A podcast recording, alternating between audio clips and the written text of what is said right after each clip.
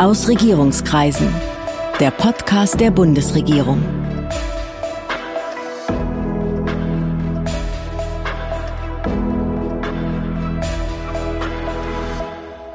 Hallo, willkommen zu Aus Regierungskreisen, dem Podcast der Bundesregierung. Ich bin Sven Siebert, ich bin Journalist und heute geht es hier um Verteidigungspolitik, um Soldaten und Krieg, jedenfalls auch. Ich habe nämlich heute Peter Tauber zu Gast. Er ist parlamentarischer Staatssekretär im Verteidigungsministerium. Annegret Kramp-Karrenbauer, die Ministerin, ist gewissermaßen seine Chefin. Peter Tauber hat Geschichte, Germanistik und Politikwissenschaft in Frankfurt am Main studiert. Er hat seinen Doktor in Geschichte gemacht. Peter Tauber wurde 2009 erstmals in den Deutschen Bundestag gewählt. Von 2013 bis 2018 war er Generalsekretär der CDU.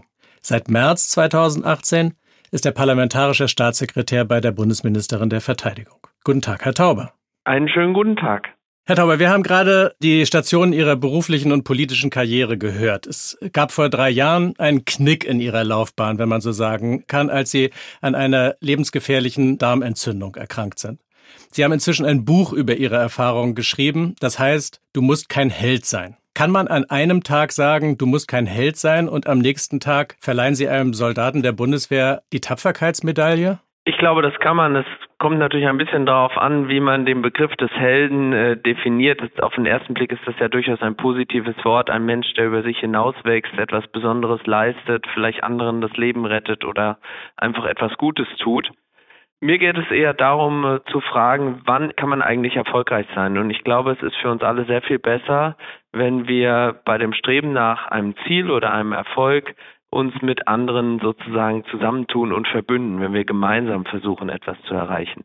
Und der Soldat, der die Tapferkeitsmedaille bekommt, hat als einzelne Person sicher herausragendes geleistet, aber auch er wird irgendwann anerkennen, dass er das nur tun konnte, weil er viele andere hatte, die ihm das ermöglicht haben, die ihn unterstützt haben, die mit ihm gekämpft haben. Also insofern sehe ich da keinen Widerspruch. Sie sagten gerade schon kämpfen und Sie sagten aber auch Gutes tun. Das ist ja für viele Leute im Zweifelsfall auch ein Widerspruch. Sie selbst betonen ja ihre Verantwortung als Christ, ihre tiefe Bindung an die Kirche, an ihre Kirchengemeinde. Und man assoziiert mit Christsein ja nicht als erstes Kämpfen, Töten oder die Beschaffung tödlicher Waffen. Aber das ist auch ihr Job. Sie und Ihre Ministerin halten zum Beispiel die Anschaffung bewaffneter Drohnen für dringend geboten. Wie verträgt sich das? Da muss man noch mal einen Schritt zurückgehen. Wo kommen wir da eigentlich her? Denn die Bundeswehr ist ja in der Tat eine Armee in der Demokratie dort fest verankert mit dem Idealbild des Staatsbürgers in Uniform, mit einem besonderen Führungsverständnis der sogenannten inneren Führung, die man einerseits nicht ohne deutsche Militärtradition denken kann, aber vor allem auch nicht ohne christliche Werte. Man muss aber kein Christ sein, um diesen Werten zu folgen, so wie man ja eben kein Christ sein muss, um für das Grundgesetz maßgeblichen Werte wie die Würde des Menschen anzuerkennen. Und bei der Bundeswehr ist es jetzt eben so, sie ist eine besondere Armee weil sie die einzige Armee weltweit ist, die sich auf einer Negativtradition gründet. Die Bundeswehr wollte eben nicht so sein wie ihre Vorgängerarmee, wie die Wehrmacht, die Teil eines verbrecherischen Regimes war. Und das bedeutet eben, dass man sich besonderen Werten verpflichten muss, wenn man heute deutscher Soldat sein will. Wir verlangen schon viel von den jungen Männern und Frauen in unseren Streitkräften. Sie sollen nicht nur Deutschland verteidigen und das deutsche Volk, sondern sie verteidigen zugleich eine Werteordnung, und zwar die des Grundgesetzes. Und wenn man das ernst meint mit diesen Werten, die im Grundgesetz stehen, dann muss auch klar sein, die Bundeswehr ist eine Verteidigungsarmee. Das ist der erste Punkt. Und der zweite, sie ist immer eingebunden in internationale Sicherheitssysteme, wie die Vereinten Nationen, wie die NATO, wie die Europäische Union. Und wenn man das alles zugrunde legt, dann kann man, glaube ich, im wahrsten Sinne des Wortes heute mit gutem Gewissen deutscher Soldat sein. Sie sagen gerade, die Bundeswehr sei eine besondere Armee, die auf eine Negativtradition gründet. Und genau dieser Bruch ist doch das Problem, mit dem die Bundeswehr bis heute zu tun hat. Dass die Gesellschaft oder große Teile der Gesellschaft sagen, wir lehnen das Militärische eigentlich ab und dass man andererseits trotzdem der Meinung ist, man braucht ein System bewaffneter Verteidigung. Also bei der ersten These neige ich zum Widerspruch, weil ich Ihnen sagen muss, wenn ich unterwegs bin und mit Bürgerinnen und Bürgern diskutiere und dann kommen ja viele kritische Fragen, die gängigen, die man aus den Medien kennt, Beschaffung und wie funktioniert das alles und sind Rüstungsprojekte zu teuer und habt ihr genug Material, dann ist an einer Stelle meistens Einigkeit, dass die Bürgerinnen und Bürger viel Respekt vor den Männern und Frauen in der Bundeswehr haben und dass sie die Bundeswehr als Institution eben nicht pauschal ablehnen oder kritisieren. Es gibt natürlich in einer freiheitlichen, offenen Gesellschaft wie unserer auch Gegner des Militärischen. Die gab es schon immer. Die hatten jetzt nur, auch dank der Bundeswehr, einen Raum, wo sie ihre Kritik und ihre Ablehnung auch artikulieren können. Und das müssen Soldatinnen und Soldaten aushalten, aber dass das eine Mehrheit wäre oder eine große Gruppe, das glaube ich nicht, sondern die sind eben lauter als die meisten, die sagen, Gott sei Dank haben wir die Bundeswehr. Die anderen Fragen sind ein bisschen komplexer, aber da kommen wir vielleicht im Laufe des Gesprächs nochmal drauf.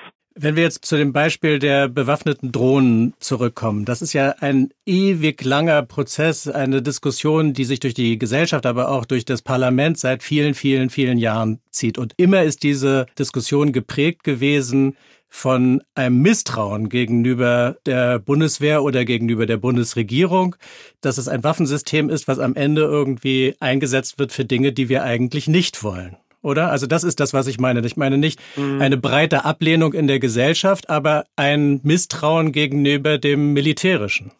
Also, dass ähm, wir als Deutsche sagen, das Militär ist ja kein Selbstzweck, sondern es soll eben einem konkreten Zweck dienen, nämlich der Verteidigung von Frieden und Freiheit, das ist ja erstmal etwas sehr, sehr Gutes. Und dass man dann immer abprüft im Einzelfall, wo sind denn Maßnahmen, diesem Ziel förderlich, das ist dann logisch. Und bei der bewaffneten Drohne ist es in der Tat jetzt so, dass da wir keine haben, die Menschen natürlich Bilder sehen vom Einsatz bewaffneter Drohnen, bei denen auch ich sage, so will ich es gerade nicht. Und auch Verbündete von uns, das muss man ja offen aussprechen, nutzen bewaffnete Drohnen teilweise auf eine Art und Weise, wie sie auch nach deutschem Recht nicht vorstellbar wären. Das sind die berühmten extralegalen Tötungen durch genau die, die Amerikaner. Genau, die genannten zum Beispiel. Und deswegen haben wir uns sehr viel Mühe gemacht, auch gegenüber dem Parlament jetzt einmal darzulegen, wie könnten eigentlich Einsatzregeln für eine bewaffnete Drohne sein? Was sind Rahmenbedingungen, die dann auch mit dem deutschen Recht konform gehen? Das ist, glaube ich, der entscheidende Punkt. Und dass Abgeordnete, bevor sie der Bundeswehr eine bewaffnete Drohne zur Verfügung stellen. Die muss ja bezahlt, geplant, die Soldaten müssen ausgebildet werden. Das äh, geht ja gar nicht ohne unser Parlament, Gott sei Dank. Dass Abgeordnete da kritisch fragen, finde ich sehr, sehr richtig. Ich bin ja selber nicht nur Staatssekretär im Verteidigungsministerium, ich bin auch Abgeordneter. Und wir haben jetzt seitens der Bundeswehr dem Parlament dort einmal das detailliert dargelegt. Und jetzt wird das Parlament auch nochmal eine Anhörung dazu machen. Der Verteidigungsausschuss hat das vor Anfang Oktober und danach werden die Abgeordneten entscheiden, ob sie unseren Soldatinnen und Soldaten zu deren Schutz, das ist die Hauptfunktion, im Einsatz auch eine bewaffnete Drohne und nicht nur eine Aufklärungsdrohne zur Verfügung stellen. Das Bild der Drohne ist geprägt durch Einsätze der Amerikaner, Stichwort gezielte Tötung. Aber das Bild ist auch geprägt durch Science-Fiction-Filme, in denen Drohnen rumfliegen, die unbeherrschbar geworden sind. Ist dieser Einwand nicht berechtigt, dass ein solches Waffensystem sich auch selbstständig machen könnte? Ja, dann muss man diese Frage aber natürlich für alle Systeme stellen, die auch zunehmend digitalisiert werden. Das ist ja kein Phänomen äh, nur von unbemannten äh, Luftfahrzeugen. Was für uns ganz entscheidend ist, sind mehrere Grundregeln, die wir haben, die sich nicht zwingend aus dem Recht herleiten, sondern aus unserem Selbstverständnis als Bundeswehr. Wir sagen zum Beispiel, natürlich entscheidet nicht ein Algorithmus über den Einsatz einer solchen Drohne, sondern es entscheidet ein Mensch. Das ist ein wichtiges Prinzip, macht es nicht fehlerfrei, aber es ist vom Prinzip her für uns relevant zu sagen, wir bilden Piloten aus, Dort gibt es eine lange Prozesskette. Da entscheidet auch nicht ein Drohnenpilot alleine, wann die Drohne wirken darf. Da sitzt immer ein Rechtsberater daneben. Dann gibt es einen übergeordneten Befehlshaber, der muss zustimmen. Also es gibt eine Kette, die durchlaufen werden muss, bevor überhaupt der Einsatz einer Drohne bewilligt werden kann. Und dann gibt es ein zweites wichtiges Prinzip. Das geschieht nicht irgendwo aus der Ferne, aus einem sicheren Lager einer Kaserne in Deutschland, sondern diese Drohnenpiloten müssen vor Ort sein im Einsatz. Also die sehen im wahrsten Sinne des Wortes morgens die Patrouille das Camp verlassen, die sie den Tag über begleiten und beschützen. Und wenn die Patrouille sicher im Camp zurück ist, dann sehen sie das auch, sodass sie eine unmittelbare Nähe schaffen und damit auch diese Gefahr der Entfremdung von dem, was man tut, aus unserer Sicht minimiert wird. Die ist unter Umständen sogar bei einem Flugzeugpiloten, der das Ziel nur kurz anfliegt, dann abdrehen muss, nachdem er äh, gewirkt hat und zur Airbase zurückfliegt, viel, viel größer als bei einem Drohnenpiloten, der dann auch noch, falls er wirkt, das, was er bekämpft, unmittelbar sieht. Das ist übrigens jetzt auch schon bei den Aufklärungsdrohnen so. Der sieht genau, was dort unten geschieht und ist oft ja jetzt gegenwärtig auch zum Beobachten verdammt. Er kann gar nicht helfen, selbst wenn er sieht, dass die Patrouille jetzt in eine bedrohliche Situation kommt. Er kann sie bestenfalls warnen und da sagen wir eben, wir müssen, wenn wir Soldaten in den Einsatz schicken, auch für den bestmöglichen Schutz sorgen. Und die Drohne ist als nicht alles andere ersetzende, aber ein zusätzliches Wirkmittel eine wichtige Komponente. Nur zur Erklärung, Sie sagen Wirkmittel und Wirken. Das bedeutet ja immer, es wird ein scharfer Schuss abgegeben oder ein Feind wird beschossen. Ne? Ja, und da ist es eben auch so, wir haben dann gleich, da sind wir wahrscheinlich auch durch Filme besonders geprägt, eine möglichst große Explosion ja. äh, vor Augen mit einem riesigen Feuerball und all diesen Dingen. Und auch da muss man eben differenziert hinschauen. Das mag für die klassische Bombe, die unter einem Flugzeug hängt, gelten. Aber auch mit der Drohne haben Sie zum Beispiel eine Skalierbarkeit der Wirkung. Es gibt moderne Drohnen, wo Sie eben entscheiden können, will ich das komplette Fahrzeug bekämpfen? Will ich es fahruntüchtig machen? Will ich den Fahrer ausschalten? Also zum Beispiel auch in einer Geiselnahme eines Busses. Haben Sie mit der Drohne eben dort aufgrund auch moderner Munition eine viel größere Möglichkeit zu entscheiden, was ist jetzt eigentlich das Ziel der Operation. Das Fahrzeug aufhalten, diejenigen dort vielleicht, weil sie einen Angriff planen, auch töten oder ähm, das sind alles Dinge, das können die Militärs wahrscheinlich viel besser erklären als ich jetzt, aber das erlaubt eben unter Umständen, wenn man es sinnvoll und klug nutzt, Schäden auch von Menschen abzuwenden und sie eben nicht ums Leben zu bringen.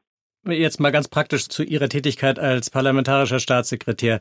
Diese Diskussion, die wir jetzt gerade führen, die führen Sie ja beispielsweise in den Ausschüssen des Deutschen Bundestages auch, oder? Nicht nur da, auch mit Studentinnen und Studenten verschiedener Hochschulen habe ich das schon diskutiert, auch mit Bürgerinnen und Bürgern auf äh, politischen Veranstaltungen. Und das ist auch wichtig, weil es eben, Sie merken das ja selbst, ich habe mir das auch oft erst erarbeiten müssen. Ich muss es mir oft sehr detailliert erklären lassen von äh, denjenigen, die sich mit diesem System auskennen, von unseren Soldatinnen und Soldaten. Ich nehme viel Zeit, unseren Soldatinnen und Soldaten zuzuhören, um es eben auch zu verstehen. Und dann ist meine Aufgabe, es eben auch in eine Sprache zu übersetzen. Deswegen war Ihr Hinweis auf diese Frage Wirkmittel, was meinen Sie damit eigentlich? Das ist sozusagen der Fachbegriff. Das dann aber in eine Sprache zu übersetzen, die möglichst viele verstehen. Das ist schon auch die Aufgabe der parlamentarischen Staatssekretäre im Ministerium, nicht nur gegenüber dem Ausschuss, sondern natürlich auch gegenüber interessierten Bürgerinnen und Bürgern. Mit all diesen Fragen nach Ausrüstung und dann auch nach Größe und Struktur der Bundeswehr verbindet sich ja immer die Hauptfrage, was für eine Bundeswehr wollen wir eigentlich und wozu ist sie da? Was sagen Sie? Die Bundeswehr ist auch da eine besondere Armee, weil sie damals 1955, zehn Jahre nach dem Zweiten Weltkrieg und der Wiederbewaffnung des westdeutschen Staates, von Anfang an fest eingebunden war in ein Bündnis in die NATO, bei den Vereinten Nationen und auch in der Europäischen Union. Das heißt, deutsche Streitkräfte sind immer Teil von multilateralen Prozessen. Und das ist natürlich etwas Besonderes. Und auch da entsteht in der Öffentlichkeit oft ein wenn Sie so wollen, schräges Bild. Wir reden natürlich im Deutschen Bundestag über die Frage, schicken wir deutsche Soldaten nach Afghanistan. Darüber wird abgestimmt. Es ist gut, dass das Parlament das entscheidet. Aber in Wahrheit gehen die nie alleine. Es gibt keinen Einsatz, den deutsche Soldaten alleine machen. Und nicht nur, weil wir das nicht wollten oder nicht könnten, sondern weil wir glauben, dass das der sinnvolle Ansatz ist, dass wir zum Beispiel in Mali gemeinsam mit über 20 anderen europäischen Nationen versuchen, Stabilität zu generieren, Streitkräfte auszubilden, mit MINUSMA sogar mit den Vereinten Nationen diese Region zu stabilisieren. Und das ist etwas ganz Wichtiges. Und da muss man eben einfach sagen, Deutschland ist ein so starkes und wichtiges Land in der Mitte Europas als starke Export Exportnation, dass andere in der Welt von uns auch erwarten, dass wir einen Teil der Verantwortung und der Last mit ihnen tragen.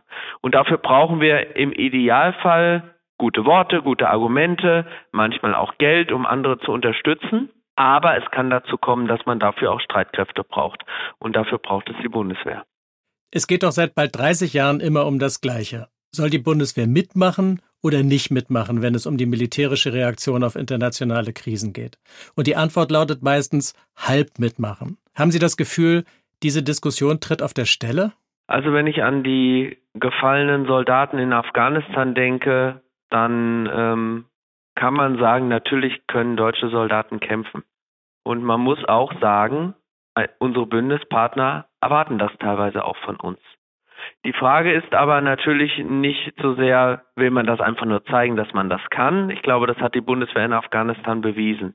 Sondern die Frage ist ja auch in diesen internationalen Gremien, wo dann entschieden wird, wer bringt welche Fähigkeit in den Einsatz ein. Welche Fähigkeit haben wir neben der Fähigkeit des Kampfes? Und da muss man eben einfach sagen, dass viele andere Nationen auch der Überzeugung sind, also es gibt so ein paar Dinge, die können die Deutschen besonders gut. Unsere Sanitäter genießen weltweit einen Ruf, dass mir auch internationale Partner gesagt haben, wenn man weiß, da sind deutsche Sanitäter, dann kämpfen unsere Soldaten anders, weil die wissen, die sind so gut. Und zum Beispiel auch in der Logistik sagen viele, die Deutschen sind eine Logistiknation, das können die super, dann sollen die das da auch machen. Also ich will damit sagen, na klar, das scharfe Ende ist in jeder Armee die Fähigkeit zum Kampf und die Bundeswehr kann kämpfen. Aber diese alte Idee, die noch aus der Zeit des Kalten Krieges herrührt, dass man kämpfen kann, um nicht kämpfen zu müssen, das finde ich hat was für sich, weil wir Soldaten ja auch nicht ohne Not äh, in Gefahr bringen wollen in schwierige Situationen. Dass wir aber Lasten im Bündnis, im Einsatz fair verteilen, das ist die andere Seite, so dass wir diese Frage bei jedem Einsatz und jeder äh, sicherheitspolitischen Herausforderung neu beantworten werden müssen. Mir ist aber ein anderer Punkt viel wichtiger und ich glaube, da haben wir auch enorm viel gelernt. Wir sprechen dann in der Sicherheitspolitik immer vom sogenannten vernetzten Ansatz. Die Bundeswehr ist da eben auch nur ein Baustein, zwar ein sehr wichtiger, und oft geht es nicht ohne unsere Soldatinnen und Soldaten, aber die alleine sorgen auch nicht für dauerhaften Frieden und Stabilität, so dass wir inzwischen ein sehr gutes Miteinander auch in den Einsätzen haben mit dem äh, Kolleginnen und Kollegen aus dem Auswärtigen Amt, wenn es um Diplomatie geht, wenn es äh, um äh, die zivile Zusammenarbeit geht mit dem BMZ. Und da muss ich sagen, da hat sich so viel entwickelt, das ist inzwischen ein so gutes und professionelles Miteinander, während zu Beginn dieser Einsätze die sich auch durchaus immer mal so ein bisschen gegenüberstanden, weil es ja unterschiedliche Kulturen sind, die wir da an einen Tisch bringen, dass ich sage, das ist sicherlich eine Stärke deutscher Außen- und Sicherheitspolitik, dieser vernetzte Ansatz. Wenn wir jetzt den Einsatz in Afghanistan betrachten, dann rollen viele mit den Augen. Das war ein vernetzter Ansatz. Er hat 19 Jahre gedauert und am Ende übergeben wir das Land denen, die wir jahrelang bekämpft haben. Afghanistan hat doch keine besonders positive Bilanz nach einem sehr, sehr langen Auslandseinsatz, oder? Ja, darüber denke ich auch viel nach. Ich bin trotzdem der Meinung, dass dieser Einsatz bis heute ein Erfolg war. Man muss sich nochmal vergegenwärtigen, was ist eigentlich das Ziel gewesen? Wir sind dorthin gegangen. Das ist der erste Einsatz aufgrund des Artikels 5 der NATO, also Beistand im Bündnis, gemeinsam mit den Amerikanern, auch ja nicht alleine, gemeinsam mit dem Bündnis. Und das Ziel war ja eben, dass Afghanistan kein Rückzugsort mehr für den internationalen Terror sein darf. Das ist das Hauptkriegsziel. Und das darf man ja so deutlich sagen, dieses Kriegsziel hat die Allianz ja auch erreicht. Momentan, wenn wir über internationalen Terrorismus reden, und jetzt haben wir Gott sei Dank auch wieder eine längere Phase ohne Anschläge, auch in den westlichen Demokratien, dann ist Afghanistan nicht mehr der Ort, den man als erstes in den Blick nimmt. Dass die anderen Ziele, die sich auch in der öffentlichen Diskussion immer wieder breit wiedergespiegelt haben, also welche Form von staatlicher Ordnung kann sich eigentlich in Afghanistan entwickeln, welches Gesellschaftsbild soll denn dort entstehen, also ein ganz wichtiger Punkt ist immer die Frage Rolle der Frau dort in der Gesellschaft, Zugang zu Bildung, Wachstum, wirtschaftliche Entwicklung, dieses Thema Kampf gegen die Drogen und so weiter. Da muss man selbstkritisch sagen, haben wir da eine realistische Erwartung auch in der öffentlichen Wahrnehmung geweckt. Und da hat man vielleicht auch Ziele gehabt, die sehr ambitioniert waren und bei denen man sagen muss, da haben wir nicht alle erreicht.